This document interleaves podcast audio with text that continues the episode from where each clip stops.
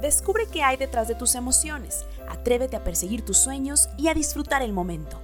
Esto es Para Vivir Mejor, con Yusel Cuevas.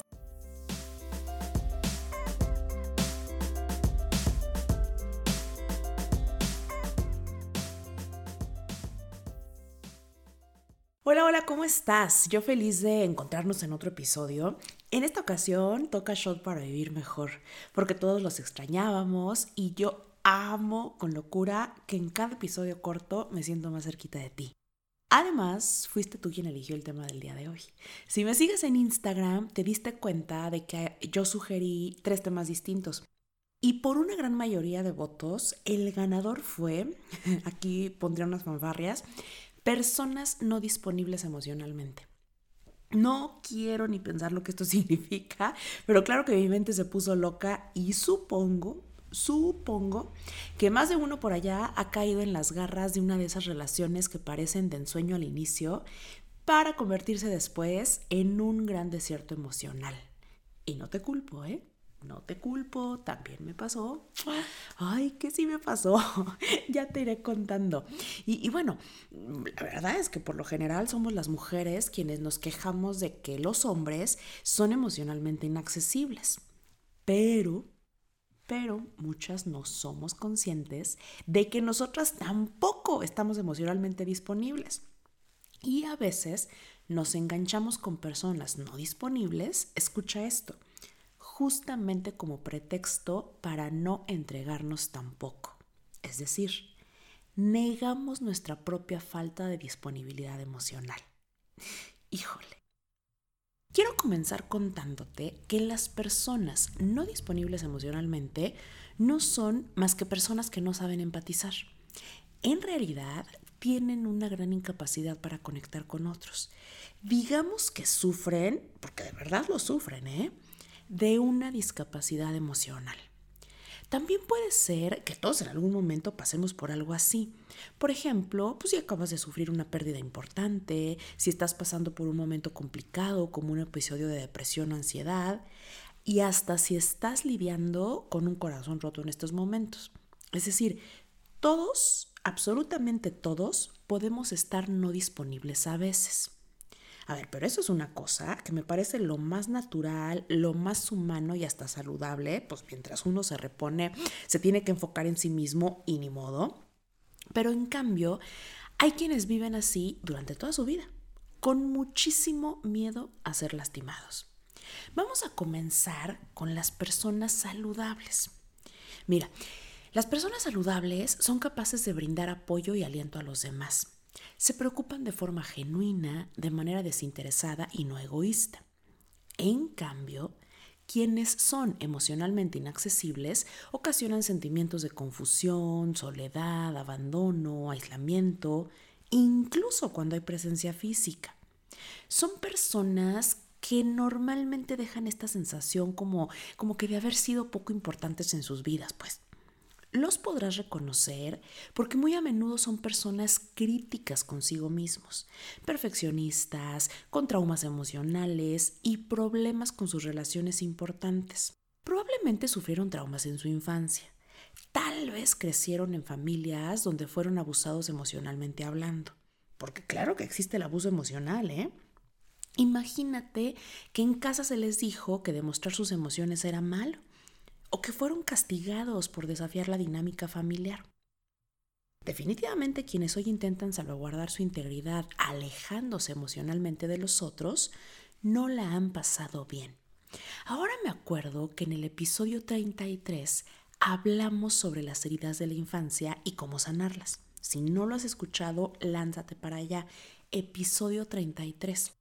Ahí dijimos que es lo más natural que quienes de niños se sintieron abandonados ahora se refugien en su soledad para evitar que les vuelva a doler. Bueno, pues a ver, escucha esto porque, híjole, me quiere volar la cabeza. Yo pienso, insisto, es algo que yo pienso, que justamente los niños que crecieron abandonados física o emocionalmente son los adultos que hoy viven con un gran miedo a comprometerse emocionalmente. Ahí está, ya lo dije.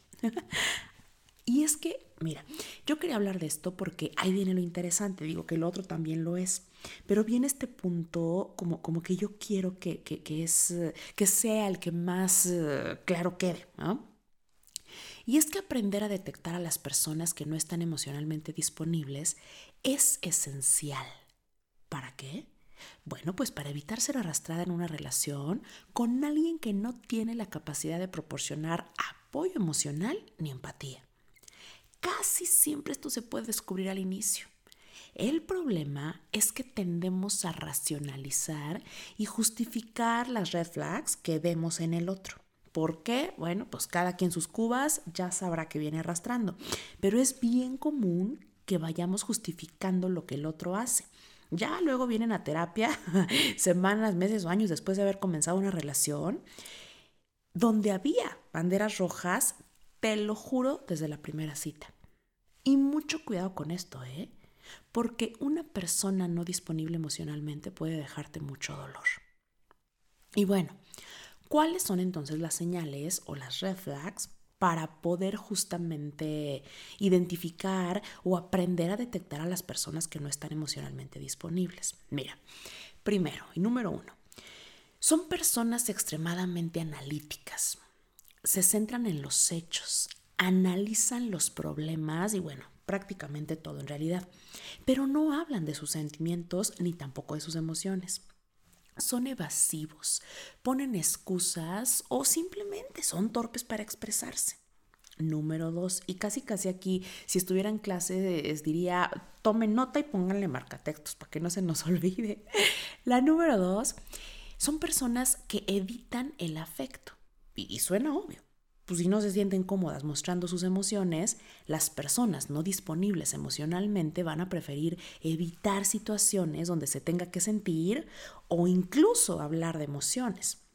Por ejemplo, evitarán despedirse, no responderán ante una muestra de aprecio, reconocimiento o amor. Fíjate que algunos utilizan el enojo como una máscara o como una barrera justamente para crear distancia emocional. Entonces la persona no dice, híjole, estoy que me muero de miedo de conectar o de que se me note algo de lo que estoy sintiendo. La persona se ve enojada, ¿no? Número tres, limitan sus interacciones. Es decir, estas personas tienden a evitar situaciones sociales donde hay más probabilidades de que las emociones y las relaciones interpersonales sean el foco de la conversación. Por eso, híjole, a veces ni siquiera tienen amigos cercanos. Número cuatro, descartan o devalúan tus emociones. Y de verdad, de verdad que este pasa muchísimo más comúnmente, mm, lamentablemente pues, pasa muchísimo más comúnmente de lo que pensamos. Se burlan, hacen comentarios, utilizan frases como que, ay, no es para tanto, ¿eh? O ya supéralo. Yo he pasado por cosas peores. Ay, qué exagerada, estás loca. Tienes que ser fuerte. No llores, échale ganas. No, hombre, qué horror. Por favor, huye de ahí. y número cinco, y yo sé que esta te va a encantar, bueno, o la vas a odiar, no sé cuál sea tu caso o tu historia, pero como número cinco tengo que mencionar a las personas narcisistas. Oh, sí, me acordé de la cochina. si no das de lo que te hablo, te urge unirte a mis lives en Instagram, que espero que vengan muchos más pronto. Pero a ver, es un hecho. Las personas narcisistas, estas personalidades encantadoras, arrogantes, hábiles para seducir y casarte cual venadillo en las praderas, parecen ser súper disponibles al inicio. Incluso parece que se abren cual libro abierto contigo. Pero es solo una fachada. Acuérdate que la seducción es un juego de poder. En realidad, los narcisistas no pueden conectar, no saben cómo hacerlo. Pobrecitos, nadie les enseñó. Y si la relación comienza a ponerse seria, te lo firmo donde quieras, la van a sabotear, justamente para evitar conectar más íntimamente. Esto implica, escucha esto, que lo único a lo que podrás aspirar es a un poco de falsa intimidad y al inicio, pues porque sí, luego actuarán cuál narcisistas son y pues luego de capturarte se habrán ido tras su próxima presa, tras la siguiente víctima. Y mira, También podríamos mencionar a quienes les gusta tener el control, abusivos, obviamente, personas abusivas pues que están reprimiendo un gran monto de ira, obviamente quienes te dicen abiertamente que no están listos o interesados en una relación, por favor créeles, quítate el hábito de sortereza, no eres tú quien va a salvarlos del exilio emocional. Fíjate, y, y esto es bien importante, que incluso personas con muy baja autoestima, otra característica, por cierto, de los narcisistas. Y es que se necesita un cierto monto de seguridad en uno mismo para poder confiar y conectar con el otro. Tal vez incluso podría mencionar las personas súper impuntuales o quienes son evasivos al hablar sobre su vida, quienes no te cuentan del pasado y como que un misterio andando, ¿no? Ahora, todo esto para decirte que uno de los ingredientes más importantes en una relación emocional saludable es la capacidad de estar presente para la otra persona. Y me refiero en todos los sentidos. Y quiero decirte que sin importar lo que tú hagas, qué tan guapa o buena persona seas, incluso si eres la salud mental andando y tienes bienestar para echar para arriba, no importa. De verdad no importa. Una relación saludable necesita de dos personas saludables, sí o sí. Ahora, si te estás dando cuenta de que te atraen las personas distantes, pues es momento de echar un vistazo a tus propias heridas. Y mucho ojo con esto, porque alguien casado, enamorado de otra persona, con una adicción a lo que sea, incluso si es una adicción al trabajo, y fíjate que, incluso quienes viven lejos, ¿eh? o sea, eh, al decir quienes viven lejos me refiero, no sé, más de dos horas de distancia, pues también son personas no disponibles. Aun cuando él diga lo contrario, aun cuando ella te jure y te perjure, pues ya de entrada está esa limitante, esa barrera. Ahora, viene la otra cara de la moneda. ¿Cómo puedes saber si tú eres quien no está disponible emocionalmente para los demás? Incluso para tus amigos, para tu familia, porque tendemos a, creer que esa disponibilidad emocional es necesaria únicamente en las relaciones de pareja o relaciones amorosas o románticas, y para nada, para nada. Hay amigos que no saben cómo ser amigos justamente por esa incapacidad para conectar. Hay padres que no saben cómo conectar con sus hijos. Entonces, esa disponibilidad se puede dar en cualquier tipo de relación interpersonal. Y lo que yo te preguntaba hace un momento, ¿cómo puedes saber si eres tú quien no está disponible emocionalmente? Bueno, ya dijimos varias características y probablemente te identificaste con alguna de estas. Fíjate que la doctora Darlene Lancer, psicoterapeuta familiar y de pareja, experta en relaciones amorosas y codependencia, ha compartido a través de Psychology Today 10 preguntas que te darán una guía. Para esto, si las quieres responder, si quieres darte cuenta qué tan disponible estás en estos momentos, corre a descargar tu journal desde la entrega que te he dejado en tu correo junto con este episodio y descúbrelo. descúbrelo porque de verdad son preguntas súper interesantes. Incluso me atrevería a decir que son preguntas básicas si tú estás buscando comenzar una relación en estos momentos. Por lo pronto me despido, no sin antes recordarte que podremos seguir en contacto a través de mis viernes de ello y por supuesto en mi cuenta de Instagram. Me encantará tener noticias tuyas.